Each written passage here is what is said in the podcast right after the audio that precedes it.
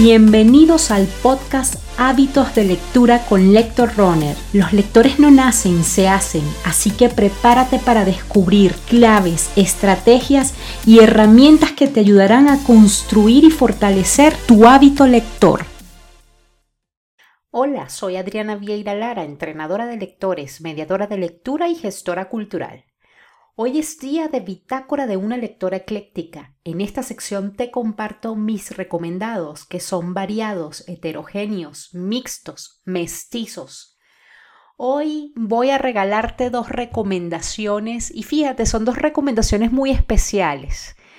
Primero porque son recomendaciones de dos escritores españoles. Y luego decirte que ambos libros son continuaciones, es decir, son segundas partes.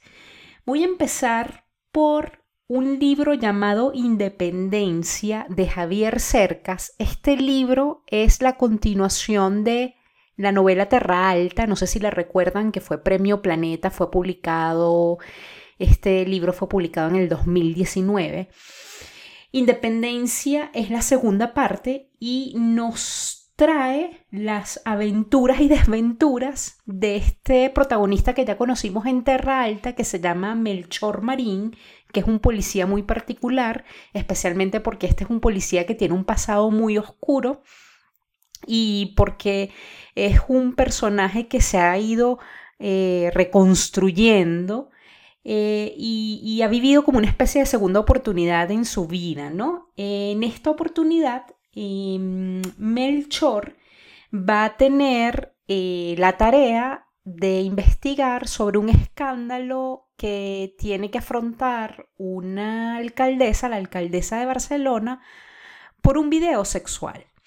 Eh, decirles que disfruté muchísimo la lectura de este libro. Eh, mi género, mm, la novela policíaca no es que sea mi género favorito, sin embargo, esta es una novela policíaca que yo disfruté y decirles que es que Javier Cercas escribe mm, de una manera muy mm, magnética. Él de verdad eh, hace que uno desde la primera línea se sumerja en la historia. Creo que él tiene esa capacidad de encantarnos a través de su, su pluma. Eh, de verdad que me gustó mucho el libro y sobre todo me gustó seguir como la evolución de este personaje que se nos presentó en Terra Alta, que es Melchor Marín, que es un policía muy particular. No me gusta tanto como Mario Conde, que es el policía de Leonardo Padura, del que también he hablado en otras ocasiones. Pero eh, si te gusta la novela policíaca, creo que esta puede ser una muy buena opción. Y el otro libro del que quiero hablarte es un libro de una escritora que a mí me gusta mucho, que se llama María Dueñas.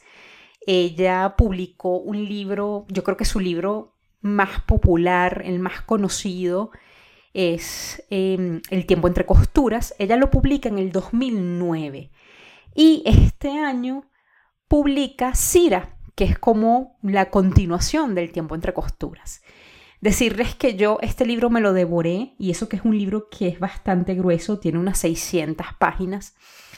Y nos encontramos con una Cira un poco más madura, eh, además mamá, eh, pero sobre todo nos encontramos con un libro que otra vez María Dueñas lo vuelve a hacer con un contexto histórico bastante bien hilado, eh, además que fascinante porque a través del libro viajamos por Jerusalén, Londres, Madrid, Tánger. Eh, y decirles que María Dueñas eh, sencillamente es una escritora que envuelve, que hipnotiza y a través de este segundo libro, fíjense, yo, yo cuando salió Cira, cuando salió este libro, eh, yo tenía ciertas reservas porque las segundas partes nunca son pues tan buenas como las primeras. Pero esto yo creo que puede ser una excepción eh, porque les, puedo decir que mm, yo seguí enamorada de Cira Quiroga.